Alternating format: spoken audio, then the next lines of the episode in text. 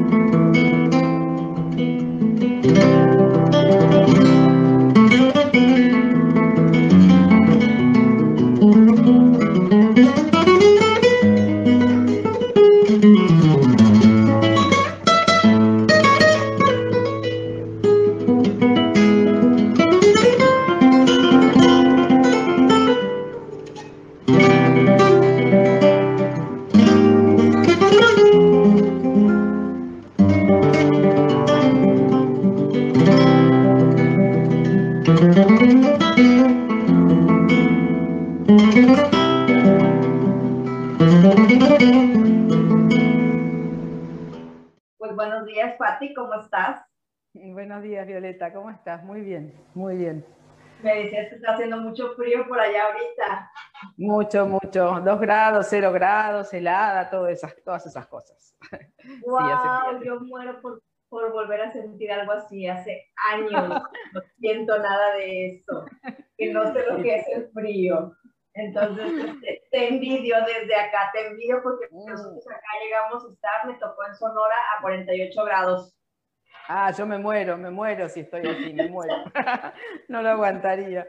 A mí me gusta más el frío que el calor, pero bueno. a Mucho mí calor. los dos. Yo creo que dependiendo de dónde nos toque el calor, nos gusta más el Claro. calor. Si en playa, soy feliz, pero por ejemplo, Claro, trabajando y eso, no, no, Dios santo de mi vida.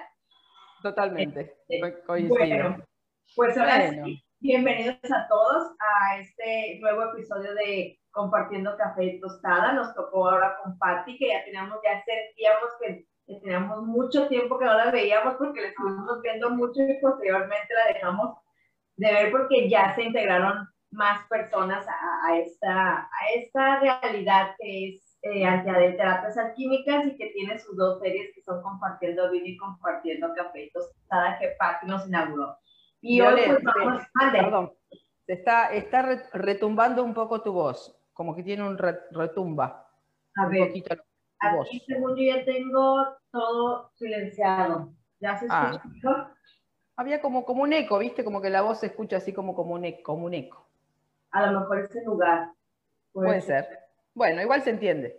Bueno, entonces, pues bueno, Pati, el día de hoy, un saludo a los que ya están entrando, Rosario, doctora Rosario, Cristina, la maestra Leti Mauricio, María Celeste, Lorena, saluditos. Hola amigas, hola hermanas y hola compañeras. Pues el día de hoy vamos a hablar de un tema que curiosamente, que yo siempre he dicho que las energías son muy cañonas, empezamos a hablarlo con, con Alejandra Luna, de, de, estuvimos hablando de las mujeres en el live del miércoles, ¿no? Y, y en algún momento la plática se hiló a lo que vamos a hablar ahorita, ¿no? De cómo somos la, las mujeres, ¿no? La pregunta, eh, ¿cómo somos las mujeres? Va básicamente a qué tipo de mujer decidimos ser en algún momento de nuestra vida. Yo creo, no sé, tú, tú, tú dímelo si me equivoco, Pati.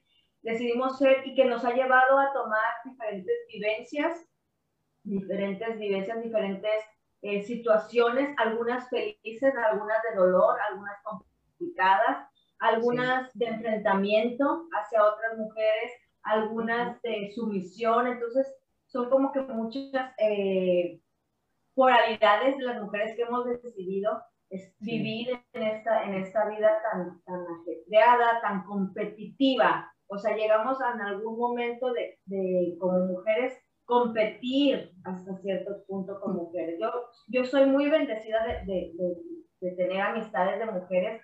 Yo creo que las mujeres que más me han ayudado, las personas que más me han ayudado en mi vida han sido mujeres a pesar de, que en algún momento estuve en una polaridad muy masculina, o sea, me refiero en, mi lado laboral, yo me, me, me, mimeticé tanto que me volví tan masculina que empecé a, en, en, a ver, me, mejor dicho sea la palabra, a ver cómo entre mujeres competíamos por puestos. Por ser este, la que más llame la atención, por ser, por ser la más bonita, por sí. este por, por, recibir más atención de los, de los hombres en general y, y, al grado también de hacernos daño, ¿no? Al grado también de, de, de, entrar como en una dinámica difícil como mujeres donde mentimos de la otra persona, este, o no creemos en la otra persona cuando nos platica algo, como ciertas situaciones de acoso, cuando te platica otra mujer, en vez de poner en duda al hombre, pones en duda a la mujer. O sea, llegas a cuestionarte que la mujer es la que está mintiendo porque es ardida, porque es la palabra, y es que está ardida, es que está enojada, es que cuando realmente no nos sentamos, también en algún momento les hacemos daño. ¿A que, ¿En qué forma? Pues en que te conviertes en la otra, en la otra. Yo en mi primer matrimonio fui una mujer con, que, que le pusieron el cuerno, como dicen aquí, pero llegó un momento, porque la vida es muy sabia, que me llegó el momento que a mí me puso en la otra parte. Y yo dije, voy a ver qué se siente ser la otra. Y ahí entré y fui igual que la que me hizo daño a mí. Mm, Entonces, ahí es donde te pones a analizar cómo es que la vida siempre te va a mostrar la, cara, la forma de aquello que criticaste o de aquello que sufriste para que veas desde la otra polaridad y comprendas un poco también a la otra persona qué fue lo que la mueve. Y de esas situaciones yo creo que yo he tenido varias, ¿no? Y aquí me puedo estar. Pero bueno, vamos a dejar a Patti que platique, porque también obviamente hay un lado bueno de mujer. Este, totalmente es el mejor lado de la mujer porque por algo traemos vida. Entonces, Patti, te dejo la palabra entera. Bueno, como, como, siempre digo, cada vez que te escucho, abrís tantos, tantos espacios y tantos temas al mismo tiempo, que no, está buenísimo, pero obviamente es imposible que los podamos ver a todos porque cada tema daría para una charla, ¿no es cierto?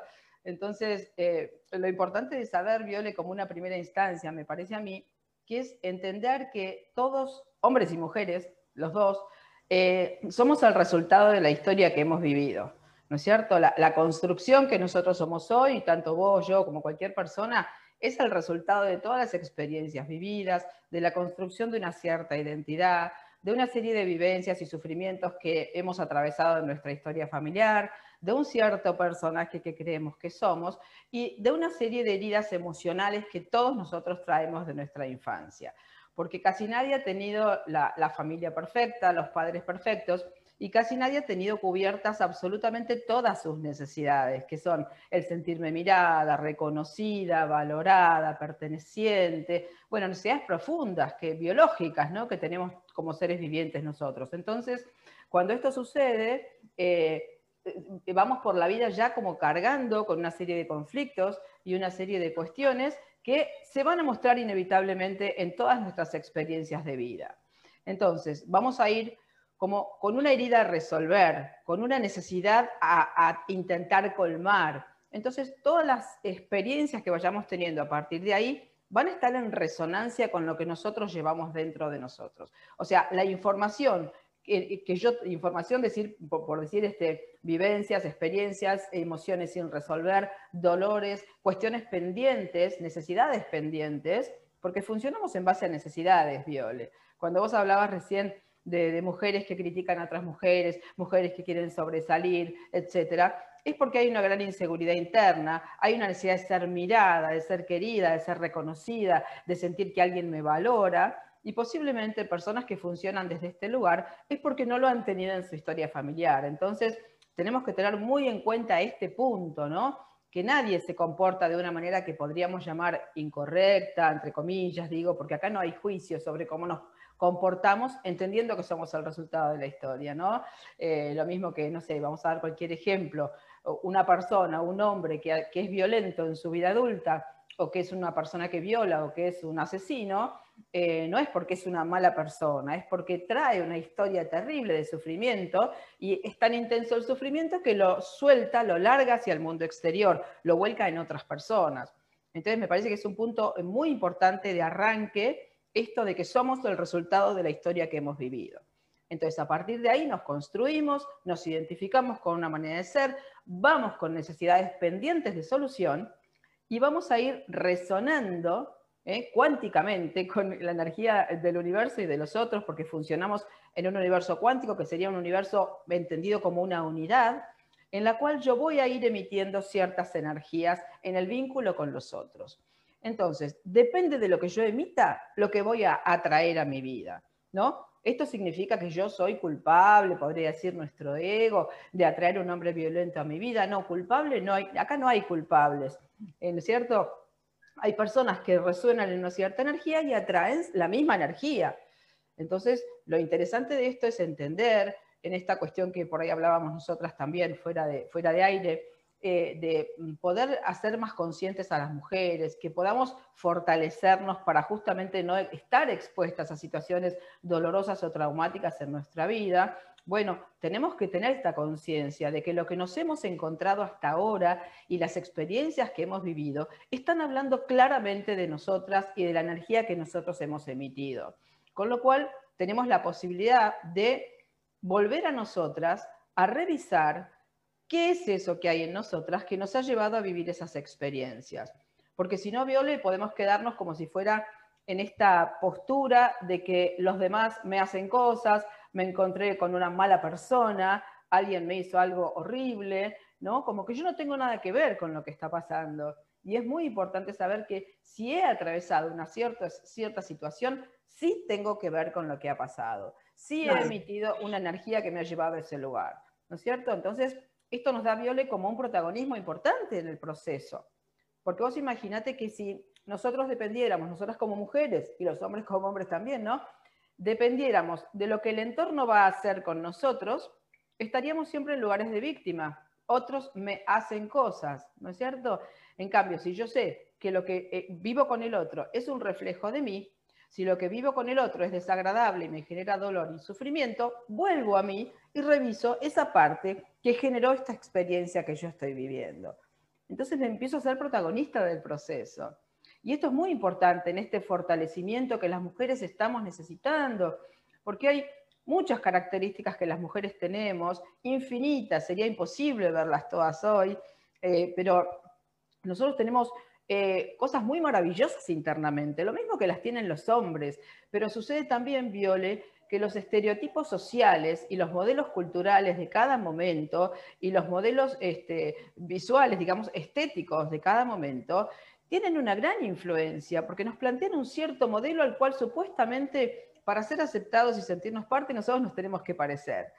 Y vos viste que las mujeres que aparecen en general en los medios de comunicación no son las mujeres que somos todas en nuestra vida, nuestra vida corriente. Entonces ya esto plantea como, como socialmente, como en nuestra, en nuestra interioridad, como una desvalorización. Yo no soy como esa, no me parezco a esa, entonces tengo que hacer lo que sea para parecerme a esa, con lo cual pierdo absolutamente mi propia identidad, mi autenticidad, mi espontaneidad, mi naturalidad, quien yo soy, eso diferente que yo tengo y que traigo como ser único en esta vida, ¿no?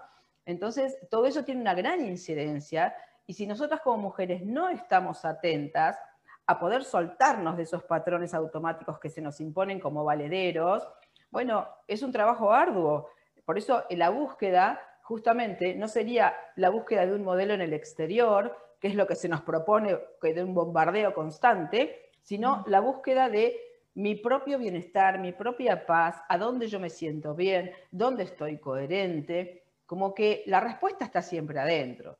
Por más que nos hagan creer que la respuesta está afuera, en obtener cosas, en parecerme a, la paz que supuestamente todos buscamos, Violeta, está en la conexión con ese adentro que nosotros tenemos, que hay una infinita capacidad, un infinito potencial, las mujeres somos seres maravillosos, lo mismo que son los hombres seres maravillosos. Lo que pasa es que no nos lo creemos y por eso uno de los, de los puntos, el otro día charlaba con un amigo muy querido y que es terapeuta, entonces le preguntaba, ¿vos, ¿vos qué conflictos ves en las mujeres así como cosas prioritarias? Y él me decía, la falta de autoestima, me decía, los temas de amor, pero la falta de autoestima es uno de los puntos fundamentales que hace que después suceda esto que vos decías recién, que empecemos a competir, que nos sintamos mal si una mujer está un poquitito más arriba en algún aspecto, o que si vemos una más linda se nos active toda una cuestión de inseguridad propia. Si yo estuviera, eh, digamos, me conociera y supiera quién soy, conociera mis valores, conociera eh, las cosas que, que, yo hago bien, me pudiera reconocer, ¿no? Cosa que las mujeres en general ni siquiera lo tenemos registrado. De hecho, muchas veces yo le pregunto a las personas en la consulta a las mujeres, Y bueno, ¿vos en qué sos buena? ¿Qué es lo que haces bien? Y se quedan mirándome como diciendo, no sé de qué me estás hablando, nunca lo pensé de esa forma. Entonces, estamos como si fuera Viole desconectadas de nosotras mismas. Justamente porque también desde la parte biológica nos hemos estructurado en esta necesidad de estar en función de otros, que este es un patrón que tenemos todas las mujeres. Las mujeres nos posponemos siempre, ¿no? Primero por los hijos, después por, por los padres, por el marido, por esto, por el otro. Nunca nos damos el lugar de prioridad frente a nosotras mismas. Y esto no implica que, sea, que nos convirtamos en personas egoístas, pero viste que siempre están primero los otros. Desde las pavadas cotidianas de decir, ay, me quiero comprar un vestido, no, pero el nene necesita zapatillas, listo, le compro las zapatillas al nene primero y algún día yo cuando pueda me compraré el vestido que me gusta, ¿no? Entonces, esto hace que también, así como en la parte operativa y cotidiana nos posponemos, también nos posponemos en lo que es el respeto por nuestras necesidades más profundas, por lo que sería nuestra coherencia, por lo que sería nuestro deseo. Y tenemos además esta cuestión de la empatía, de la conexión con el otro, justamente quizás porque damos vida y estamos en conexión con un, con un ser viviente dentro nuestro, o sea, no existe conexión más profunda que esa, de ser un mismo cuerpo, una misma sangre, un mismo campo emocional, energéticamente. Entonces, estamos muy acostumbradas a conectar. Entonces, muchas veces en este posponernos, comprendemos, entendemos, conectamos con la emoción del otro, tratamos de ayudar, tratamos de acompañar, porque las mujeres somos esencialmente solidarias, somos esencialmente empáticas, somos esencialmente maternamos todo aquello que ande por la vida ahí desvalido, ¿no es cierto? Es como que, nos genera una cosa como inevitable. Entonces, eso hace que estemos muy en función del otro. Y esto, como toda cosa en la vida, Violet, tiene su parte positiva y su parte no tan positiva. Que si estar en función del otro hace que yo me olvide de lo que yo necesito, y de lo que está bien para que yo tenga una paz interna, ya me estoy pasando de la raya, como decimos acá, ¿no? Entonces, como todo, el equilibrio o el punto justo, y bueno, es difícil de encontrar y no se encuentra si uno no hace un trabajo consciente consigo misma, ¿te das cuenta? No, no, no llega naturalmente que de golpe yo estoy en el lugar adecuado, acá estoy yo, acá estoy yo respetándome. No, no, no, es un trabajo que uno a veces lo va haciendo en base a dolores, como decías vos, experiencias difíciles, sufrimientos, ¿no? Pero bueno, la buena noticia es que siempre tenemos la posibilidad de, corregir el rumbo, ¿no es cierto? De, ir buscando, como decías vos al principio, bueno, ¿qué, ¿qué, clase de mujer queremos ser?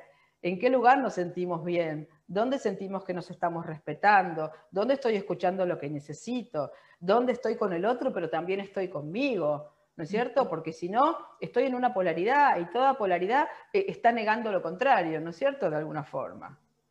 Sí, mira, de hecho aquí Cristina dice, y cuando nos priorizamos nos sentimos culpables, totalmente. Yo llegué una vez a irme a comer porque quería comer como que en esa soledad de disfrutar la comida porque no es la misma con los hijos, ¿no?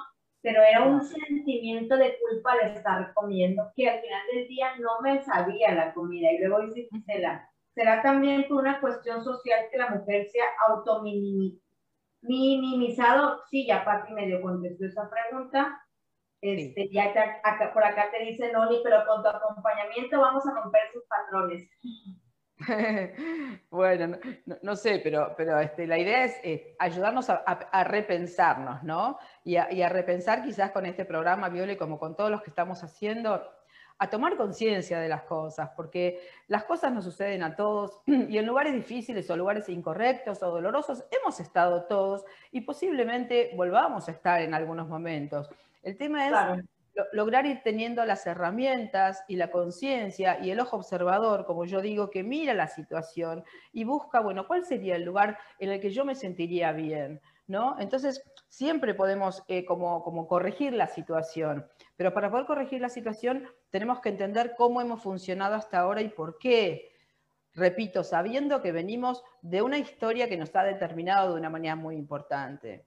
Entonces, nadie está en lugares incorrectos porque lo elige conscientemente. ¿no? Nadie se encuentra en un vínculo de pareja con un hombre maltratador porque uno, no sé, es tonta y no se dio cuenta. No, porque viene determinada con una información y viene actuando con un cierto mecanismo. Entonces, Muchas veces, mira, justamente hace un rato tuve este, una entrevista que tengo también todos los sábados con una radio de la ciudad de 9 de julio y hablamos sobre esto, ¿no? Sobre cómo a veces nos quedamos y permanecemos en lugares de malestar porque no podemos escuchar lo que nuestras emociones nos dicen, ¿no? Y a veces necesitamos que sea doloroso para realmente poder que esto genere una sacudida en nuestra vida, un golpe en nuestra vida, para decir, bueno, yo no quiero más de esto. ¿Y qué sería lo que sí quiero? Y bueno, primero tengo que sacar lo que no quiero, ¿no? Entendiendo por qué y para qué estuve en ese lugar, de vivir una experiencia que no hubiera elegido conscientemente. O sea, ¿qué información me ha llevado a mí a vivir esa experiencia? Como decíamos hace un momento, ¿no? Porque, porque digamos, si, si, no activo ese ojo consciente, Viole, no me voy a poder salir del lugar. Claro, Pati, mira, aquí a lo mejor para entre líneas meter esta pregunta que, que, yo creo que sigue con lo que estás hablando. Dice, ¿qué diferencia entre culpable, qué diferencia hay entre culpable y eh, irresponsable? Bueno, una diferencia enorme, muy linda pregunta, ¿no? Porque fíjate, culpable es una persona que supuestamente se autocondena porque hizo algo equivocado, algo mal, algo erróneo, y una persona culpable, en lo que sería eh, la información de nuestro inconsciente colectivo, es una persona que merece castigo. Por un lado merece castigo y de alguna manera tiene que pagar por lo que hizo. ¿Cuál sería la forma inconsciente que encontramos de pagar cuando nos autodiagnosticamos culpables? Sufrir. O sea, una persona culpable no merece la felicidad. ¿no? Entonces, a veces hay hasta actitudes de auto boicot. Yo lo he visto en la consulta muchas veces, personas que se sienten culpables porque juzgan retrospectivamente alguna situación del pasado y tienen, por ejemplo, un dolor físico al que no le encuentran ninguna cuestión orgánica médica, médica detectable. Esa persona tiene una culpa y si soy culpable me tengo, tengo que autocastigarme o no merecer algo bueno para mi vida. O sea, la culpa paraliza. Yo creo que es de los sentimientos que son más destructivos justamente porque nos mantienen en una inmovilidad. En cambio, fíjate la palabra responsabilidad, ¿no? Que quiero aclarar cuál es la, acepción verdadera del término, porque normalmente está asociado, bueno, a ver, Violeta, hacete responsable, como diciendo, a ver, ocupate y hacete cargo, ponete esa bolsa al hombro y llévala, hacete responsable. Parece hasta una cosa como de carga, ¿no es cierto? En, en, cambio, la palabra responsabilidad viene etimológicamente de la palabra responder. Fíjate qué concepto tan diferente. No es hacerte cargo de esa piedra y llevarla sobre vos, sino cómo vas a responder ante esta situación. ¿Qué libertad interior tenés para responder con conciencia ante esta situación? O sea que fíjate, la culpa te mantiene paralizada, inmovilizada y no te permite accionar y la responsabilidad, entendida este, desde esta concepción, te permite elegir cómo accionás. Son dos puntos de vista absolutamente opuestos. Así que muy linda pregunta. Diferentes, y fíjate, lo que dices de la responsabilidad, ¿desde dónde viene? Normalmente lo, lo, dices en el punto, cuando nos dices que hay que hacerte responsable, vemos, ay, no, me tengo que hacer cargo de esto, bla, bla, bla, bla, bla, bla, y lo vemos hasta como una carga, y creo que les pasa un poquito más a los hombres que lo, que lo, que lo, como que lo exteriorizan de una mejor manera, porque para ellos decirles hacerte responsable es o se vuelven demasiado responsables o se van. O sea, porque la palabra, la palabra de, de serte responsable no la, estamos entendiendo de, de dónde viene, es responder desde nosotros, o sea, lo dijiste perfecto, ¿cómo vamos a reaccionar? Eh, de diferentes situaciones. O sea, el ejemplo que les puse, que en un principio yo fui la, la mujer lastimada, la que le pusieron el cuerno, la que le ponen piel, pero yo no me hice responsable, sino que a la hora de tener la polaridad, en vez de entenderlo, quise ver porque se sentía. A lo mejor en ese momento entendí y pude comprender que mi, mi expareja no me fue infiel a mí, se fue infiel a él mismo y estaba reflejando la infidelidad que yo misma me tenía como persona porque yo no me era fiel. Del cómo en el que era una Violeta que estaba en una relación que no la hacía feliz, que era de una forma que no era feliz, porque en ese momento la Violeta de los 20, 20 años que estuve casada, a los 29, no era la Violeta que soy aquí, yo era una mujer muy infeliz. Y si ves una foto mía de los 24 a los 42, era, aquella parecía de 50. Mira. para que veamos esa parte, ¿no? Obviamente también en esa parte de la responsabilidad eh, o de hacernos responsable cómo respondemos a algo, yo, yo en ese juego que yo hice en su momento, yo me pregunté siempre, ¿por qué a, por qué a veces hacíamos esto las mujeres? ¿Por qué a veces nos hacíamos esa parte de hacernos el estar en contra de nuestra, de, de nuestra misma mujer que es la de enfrente de nuestro mismo género, haciendo ese tipo de cosas. O como el ejemplo que te puse la otra vez de, de los, del Einstein, su personado de Hollywood, de cómo hay una pareja detrás de esos, de esos hombres que están en una polaridad de, de voy a hablarlo de, de dolor tan grande que están en una polaridad de abuso, porque entonces vamos a hablar desde su dolor y eso los ha llevado al abuso. Este, ¿Por qué una mujer a veces acompaña a ese tipo de hombres y se genera también, o sea, ya entendimos que también viene desde el dolor, pero llega un momento en que como mujeres, al, al ser tan empáticamente eh, naturales, ¿qué nos pasó en ese momento que cambiamos eso y nos volvimos igual que ese hombre eh, que está en esa polaridad de abuso y hasta en algún momento llegamos a ser la que le expone eh, a, las, a las personas para abusar, las que se llevan, a las, en este caso eran niñas y adolescentes para la trata, ¿no? Entonces, generalicémoslo en todo lo que viene siendo el, estar acompañando a un hombre que está generando abusos de diferentes formas.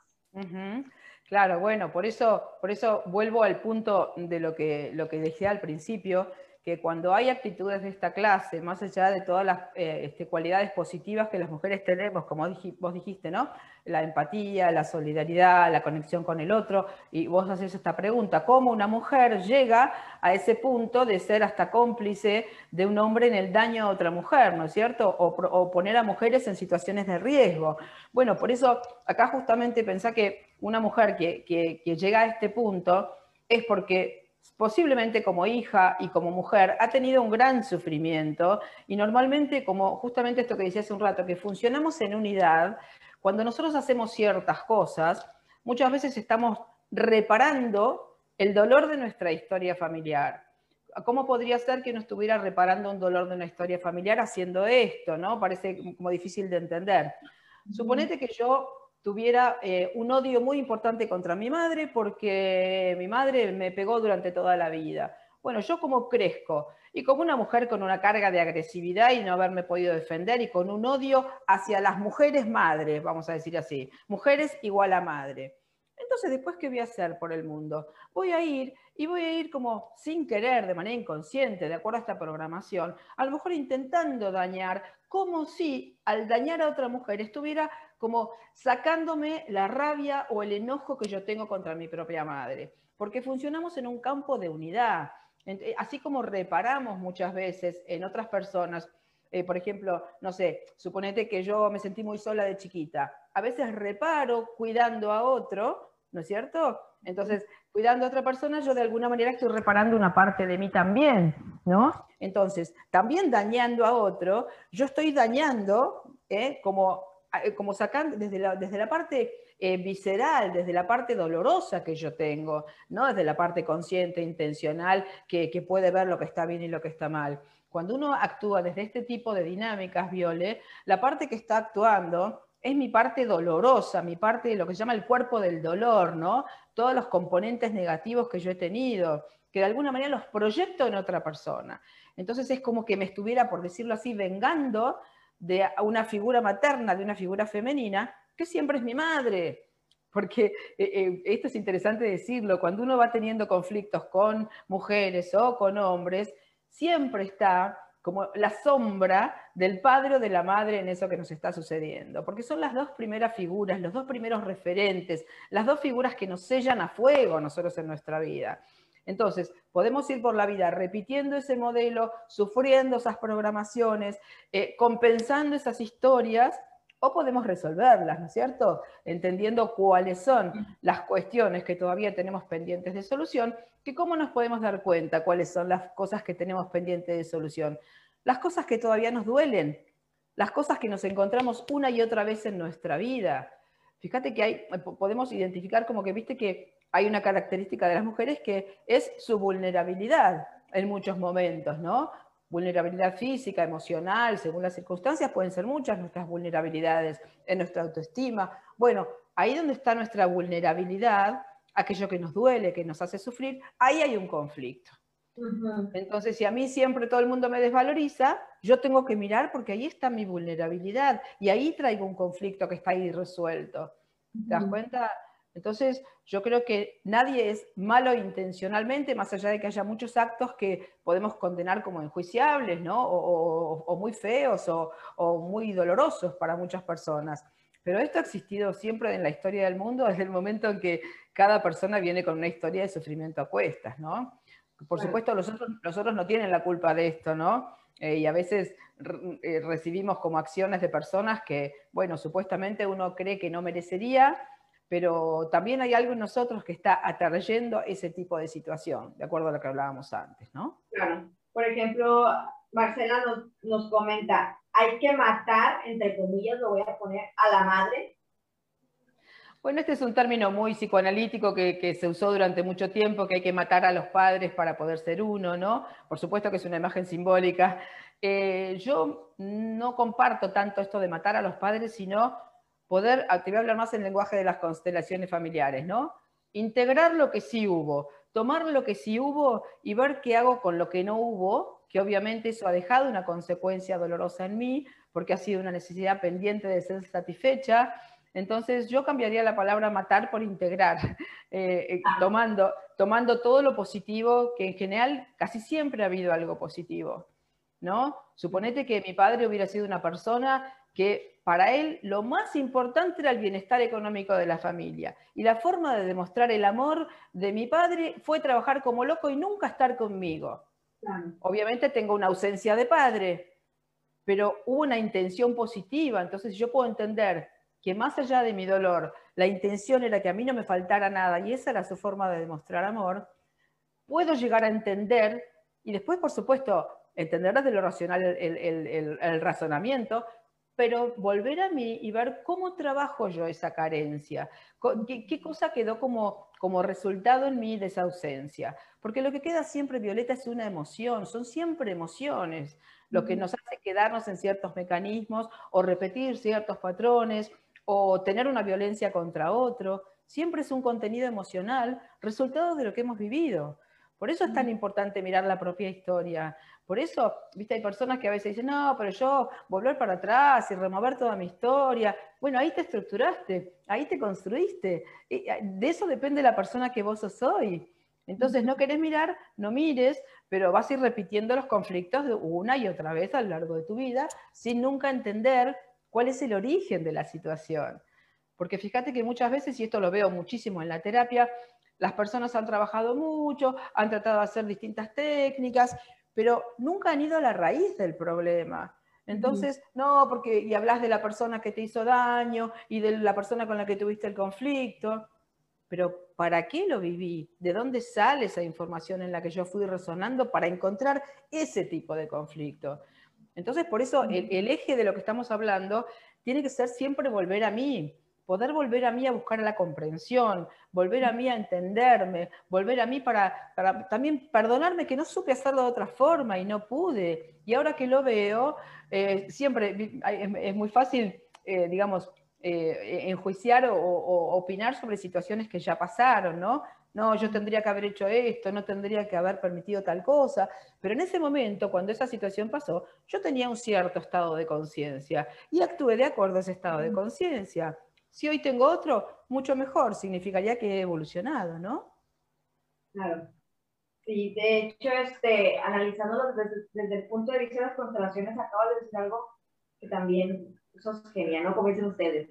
Eh, cuando integras, cuando integras, dejas de juzgar el por qué el padre o la madre estuvo ausente. Como experiencia personal, mi madre toda la vida trabajó, nunca estuvo con nosotros, este, porque tenía que trabajar, nos tenía que mantener. Entonces, para mí de niña era un reclamo porque mi mamá nunca estuvo conmigo, nunca, nunca estuvo conmigo, no fue ninguna graduación, no fue nada. Entonces, era es que mi mamá, es que mi mamá, siempre. Cuando yo empiezo con este rollo de las constelaciones y yo empiezo a integrar y a ver las entrelíneas de la maternidad de mi mamá, claro. comprendí que el simple hecho de que haya estado trabajando para llevarme de comer como ella podía en ese momento, este, estaba perfecto, o sea, y dejas, y dejas de responder a esa queja y dejas de ver al padre, o sea, es como un clic también como en la biodescodificación y, de, y sanas una herida, a lo mejor no, no todas, pero vas sanando de poco a poco al, al integrando y viendo entre, líneas, ¿no? Claro, y fíjate que, tomo, tomo una palabrita de lo que dijiste vos, una palabrita enorme, que es el juicio, ¿no? Eh, porque fíjate que, eh, ¿cómo, a ver, ¿qué, qué, cómo está jerárquicamente un, un, un, juez y un acusado? El juez está acá y el acusado está abajo sentado en el banquillo, ¿no? O sea, hay alguien que está acusando a alguien que está allá abajo y que es culpable.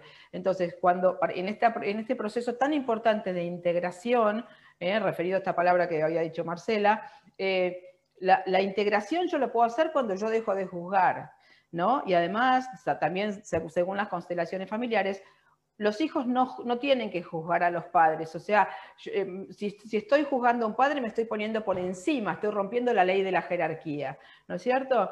Entonces, un hijo no tiene que perdonar, no tiene que enjuiciar, por más que esto nos pase y a veces digamos, no, yo ya perdoné a mi padre, ya perdoné a mi madre. Es un lugar un poco erróneo, ¿no es cierto?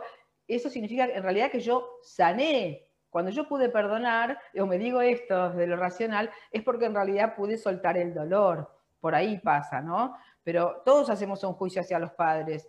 Casi todas las personas hacemos un juicio. ¿Por qué? Y porque detrás del juicio hay un dolor de lo que yo necesité y no estuvo.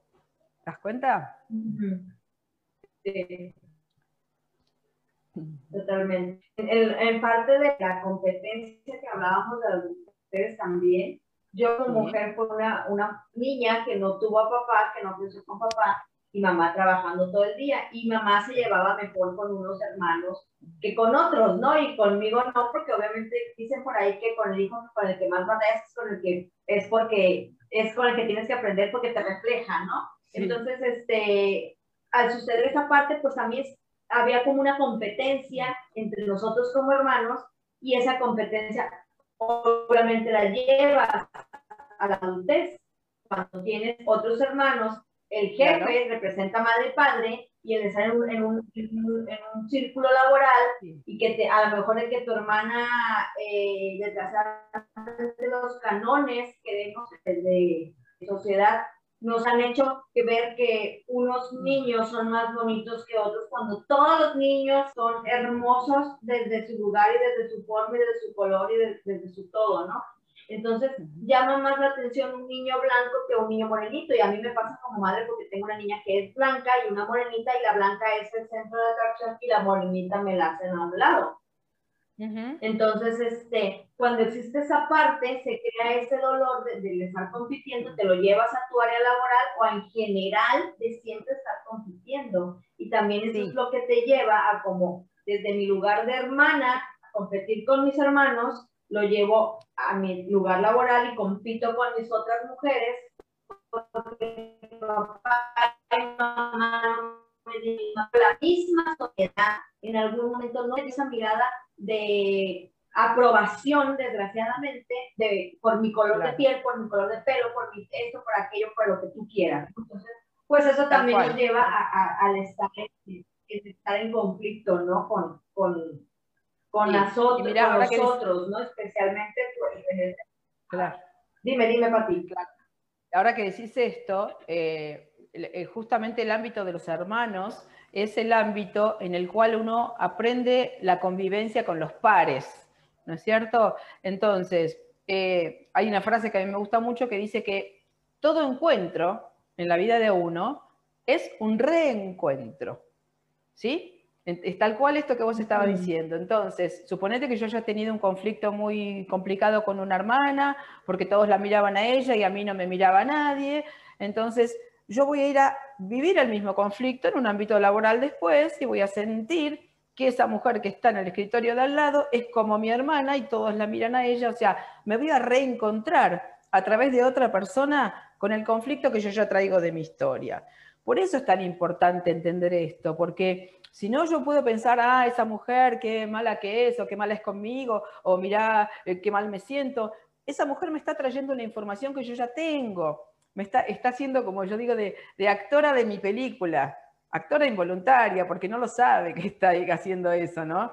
Por eso, en general, si uno puede verlo, digamos, capitalizar las experiencias dolorosas que como mujeres podemos tener o como hombres también pueden tener, eh, capitalizar sería entender que yo me estoy reencontrando a través de los conflictos con otras personas, con partes de mí misma que tienen que ser sanadas. Entonces, si las mujeres no tenemos esta conciencia, vamos a estar siempre buscando a los culpables afuera y quedando como carentes de, de, iniciativa o de posibilidad de cambio, pensando que yo tuve mala suerte y me encontré con ese hombre por casualidad. No, no te encontraste con ese hombre por casualidad. Te está mostrando una parte tuya que tiene que ser sanada, que por lo menos tiene que ser mirada o tiene que ser integrada, ¿no? La palabra integrar es esencial, Violeta, en esto, en todos los procesos.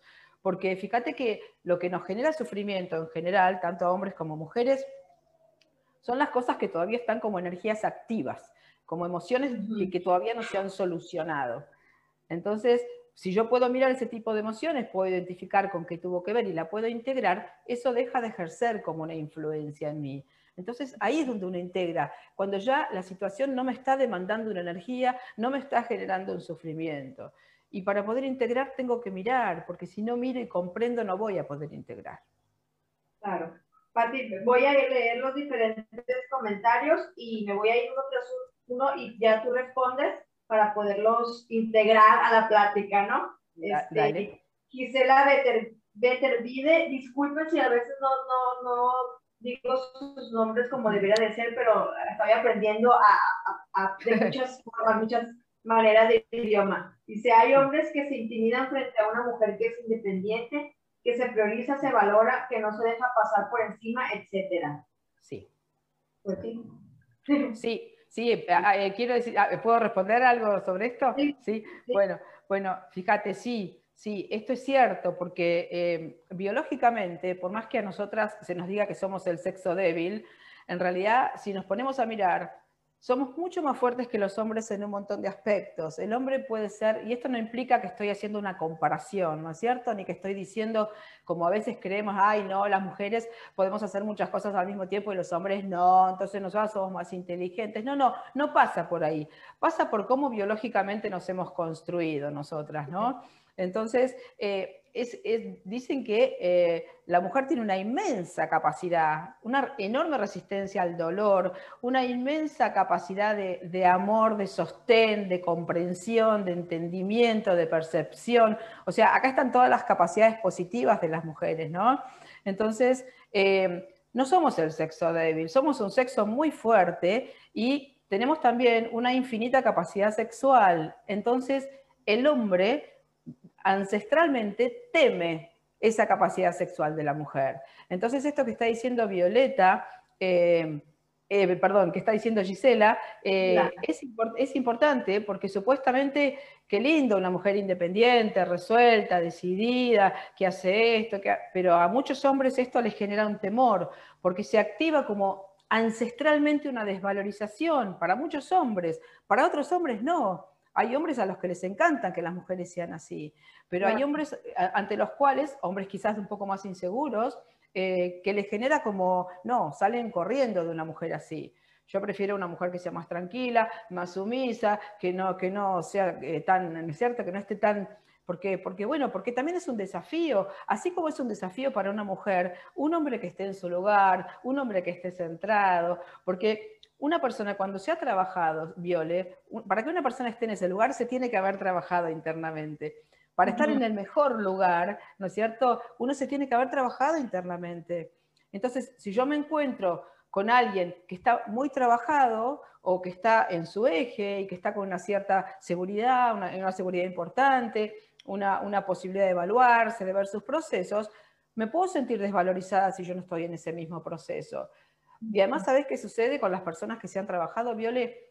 Que es como que uno no se puede esconder, la otra persona no se puede esconder atrás de una máscara. porque la persona que se ha trabajado se ve, porque te ve, digamos, te ve detrás de la máscara. Y muchas veces, como todos detrás de la máscara que tenemos escondemos dolores, mostramos la máscara porque ahí estamos como, como defendidos de nuestra propia vulnerabilidad. Entonces, cuando una persona se ha trabajado a sí misma es porque también se ha podido mirar a sí misma mucho y ha atravesado muchos procesos. Entonces veo al otro y también veo sus procesos y veo su dolor y su vulnerabilidad. Y estamos muy acostumbrados a funcionar también desde las máscaras. Entonces, por eso son tan difíciles a veces los vínculos, ¿no? Porque dos máscaras no se pueden relacionar sanamente. Hay que romper la máscara y, ir por detrás, ¿no? yo siempre he pensado que también el parte de que las mujeres seamos multiorgásmicas o multifuncionales es porque como damos vida, tenemos que estar multidimensionales para poder preservar la vida de ese ser humano o de ese ser vivo que hemos dado.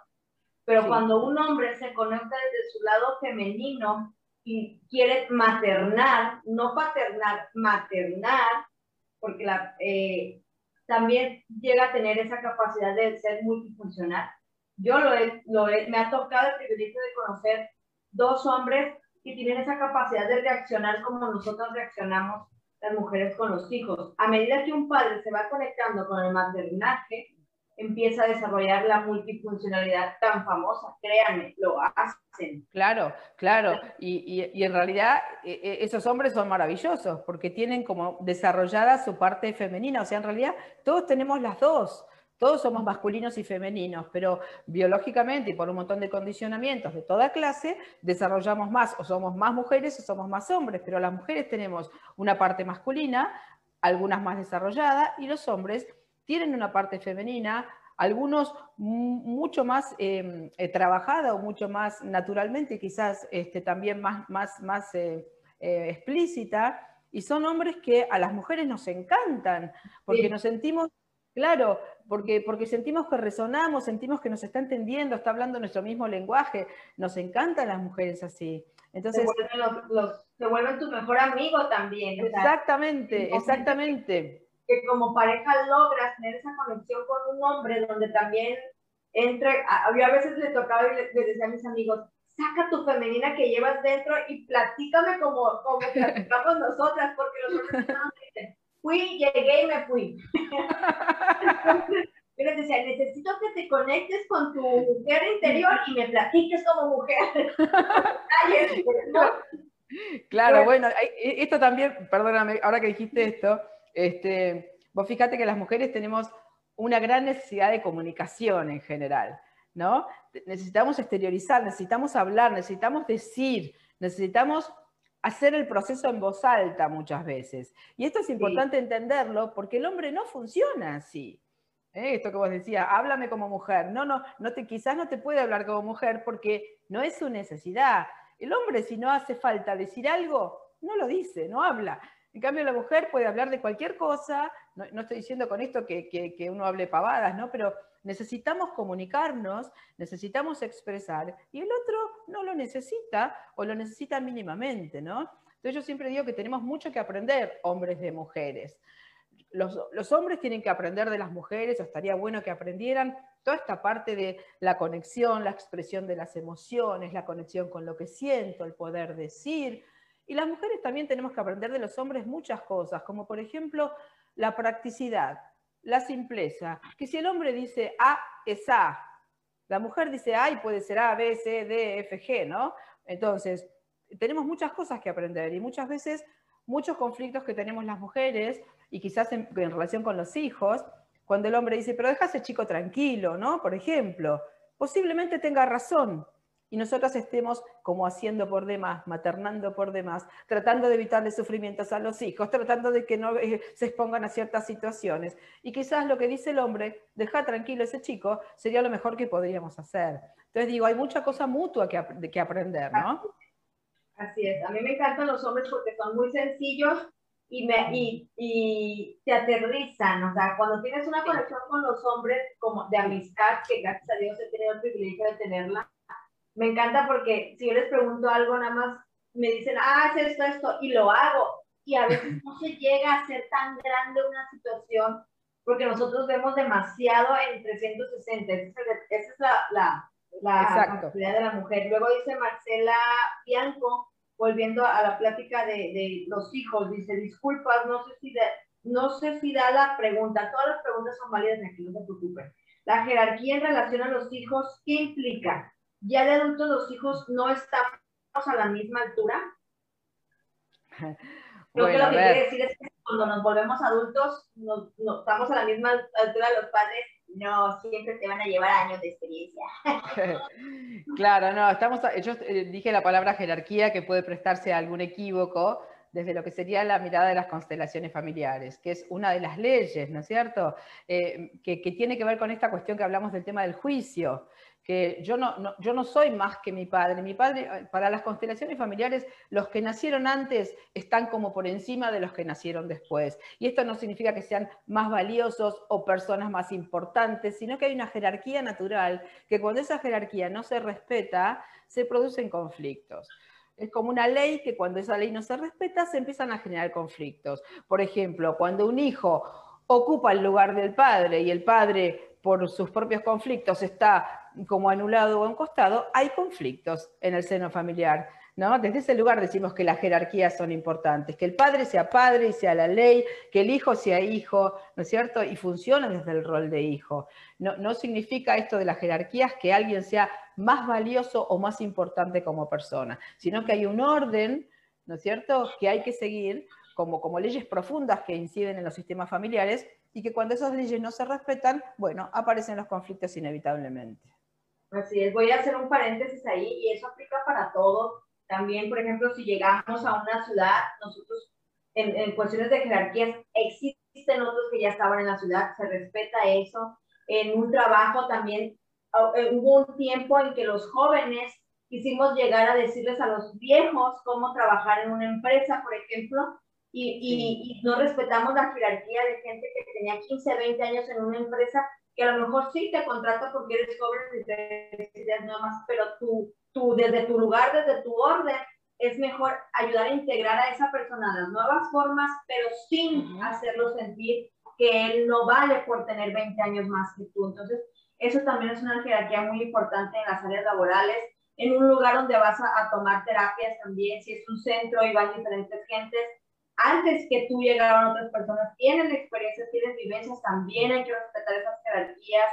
Este, hay que, hay que analizar un poco el orden del amor como tal para poder eh, respetarlo. Cuando tú empiezas a hacer ese tipo de, hasta para cuando te acomodas en una cola de un banco, empiezas a dejar, empiezas a ver cómo fluye la vida sin querer eh, tú modificarla, ¿no? Ese es un, consejo que yo les doy, eh, que lo he aprendido. Siempre he sido como que muy respetuosa de los procesos, pero ahora todavía más desde la mirada hasta para agarrar una piedra de un lugar, pido permiso porque yo no soy quien para tomarlo. Luego dice Gisela, es una pena que todo este conocimiento no sea más difundido, las personas vivirían mucho mejor sabiendo el por qué y el para qué vivimos lo que vivimos, no solo nosotros, también el entorno. Ya estamos aquí, Gisela, ustedes claro.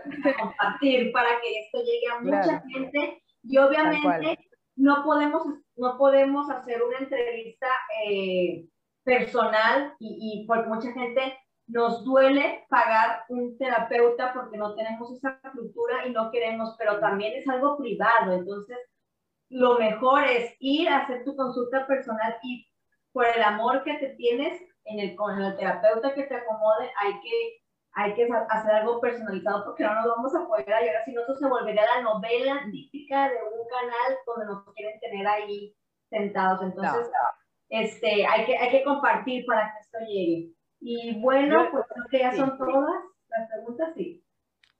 Quiero decir algo, Viole, eh, que me parece un tema importante, que ya se nos está por ahí por terminar el tiempo, eh, que me parece que es muy importante para que las mujeres podamos tomar conciencia de nosotras mismas, y es eh, justamente en, la, relación que, que, tenemos con nuestra propia autoestima, nuestra propia valoración, cuánto nos queremos las mujeres a nosotras mismas, ¿no? que podamos analizar cada mujer internamente el discurso interno que tenemos respecto de nuestra propia persona. Porque vos pensás que todo lo que nos va sucediendo en la vida es el resultado de las creencias que nosotras tenemos sobre nosotras mismas. Si yo siento o pienso que soy una persona que no puedo expresar, que no puedo ocupar un lugar, que no tengo coraje, que me da miedo imponerme, que como yo voy a hacer tal cosa, bueno, voy a ir a vivir exactamente eso en los entornos. Entonces, es muy importante que podamos identificar qué discurso interior tenemos las mujeres con respecto a nosotras mismas. Me acuerdo que hace un par de años, antes de la pandemia, eh, di una charla el Día de la Mujer en la ciudad de Pehuajó y hablamos justamente sobre eso. Eh, ¿Cuánto nos queríamos las mujeres a nosotras mismas? Porque justo había un ciclo donde fui, parte de un ciclo donde había una mujer que se dedicaba a la moda y era como la mujer hacia afuera, la mujer desde afuera, ¿no? Y, yo propuse hablar de la mujer desde adentro, porque si no ponemos como mucho, mucho hincapié y mucho énfasis en el afuera, cómo nos vemos, cómo nos ven los otros, la aprobación de la imagen exterior, y no miramos nunca para adentro qué es lo que nos pasa y cómo nos hablamos nosotras a nosotras mismas.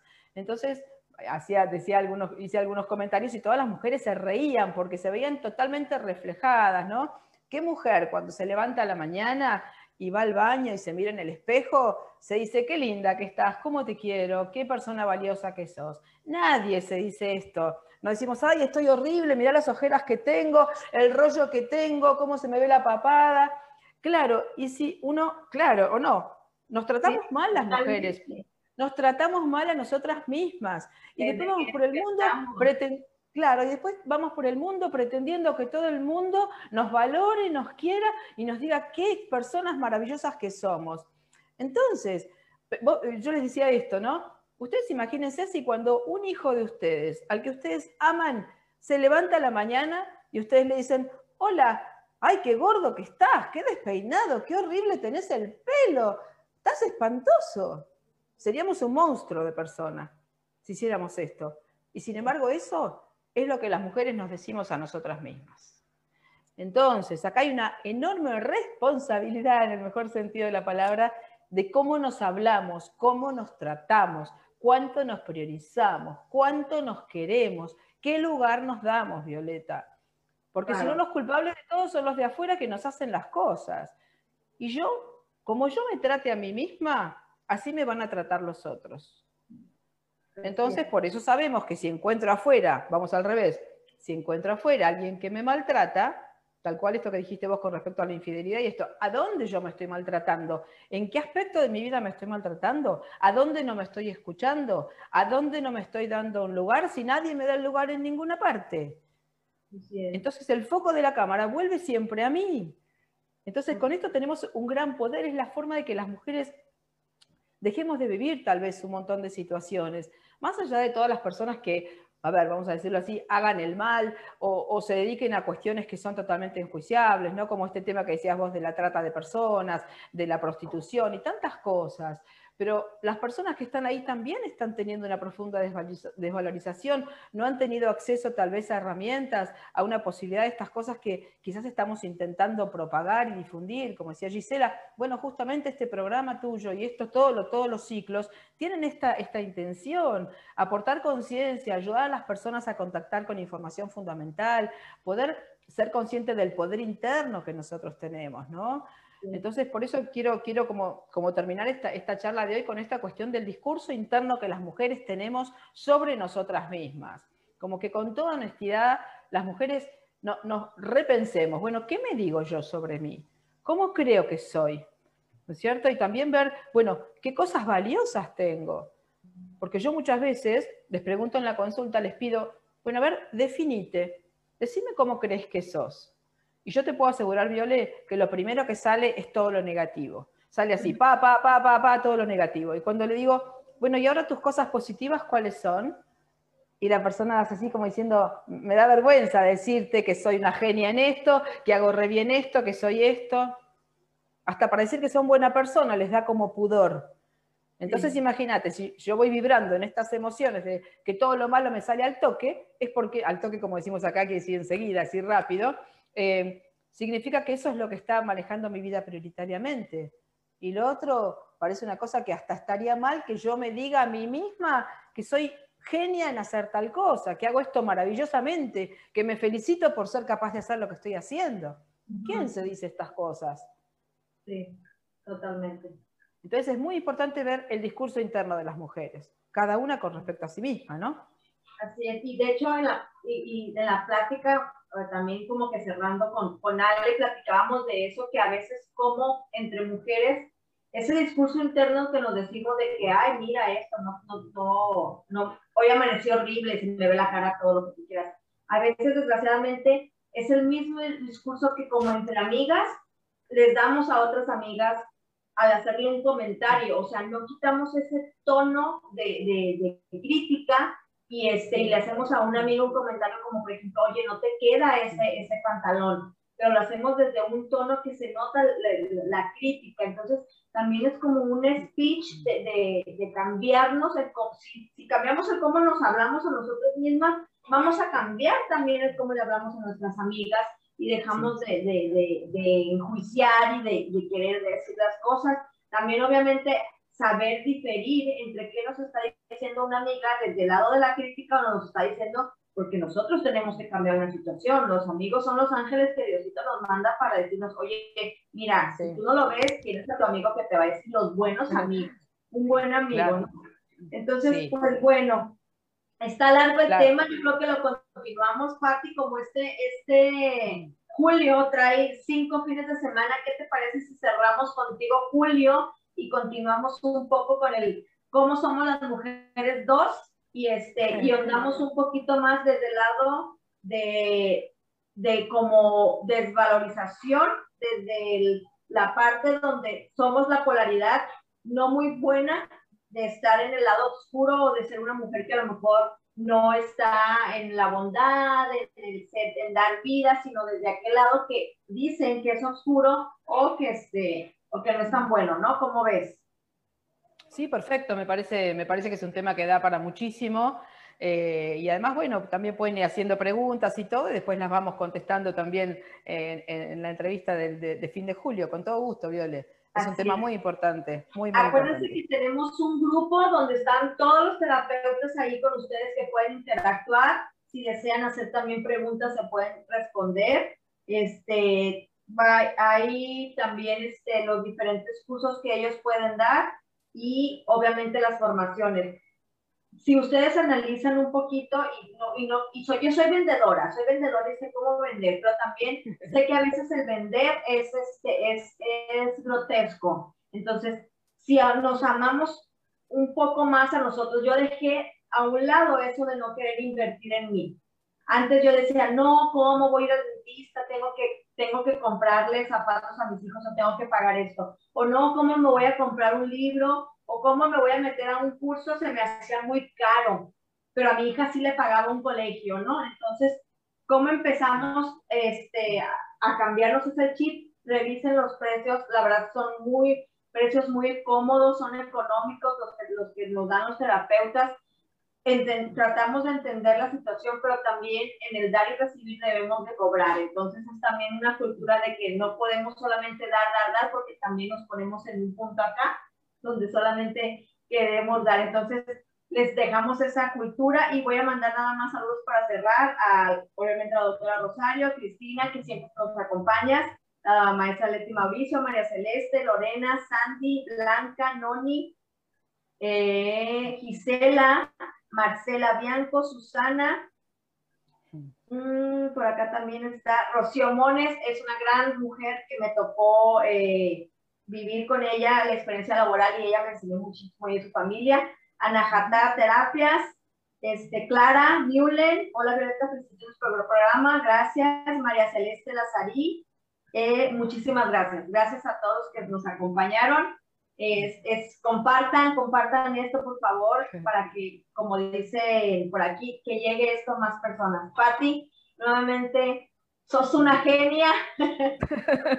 encanta platicar contigo, o sea, a mí también. Todos los, compartiendo los disfruto, pero con Patti, mi niña interior sana mucho, fíjense, o sea, yo estando aquí en esto, queriendo promover, eh, mostrándoles, porque el proyecto es mostrarle a la gente cómo podemos desarrollar nuestras inteligencias, como lo dije con Daniel, sana algo con se me mueve algo, me empiezan a tonar los huesos.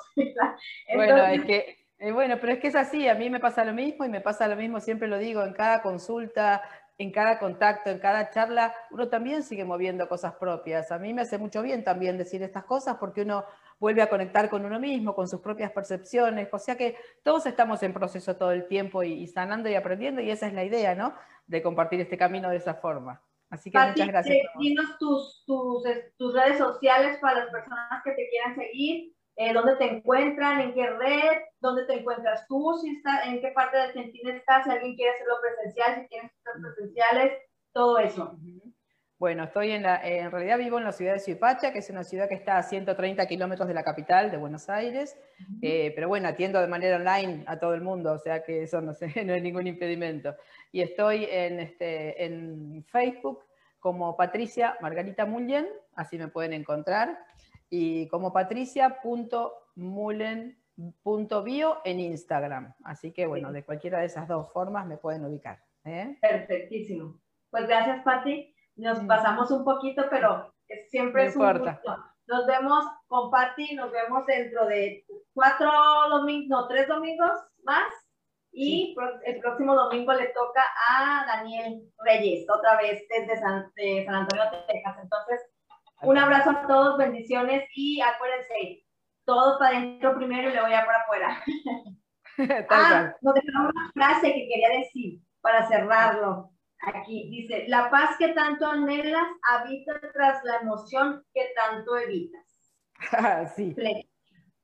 Cristian exactamente, exactamente. Un beso a todos. Un beso grande. Gracias, Hasta pronto. Gracias, gracias.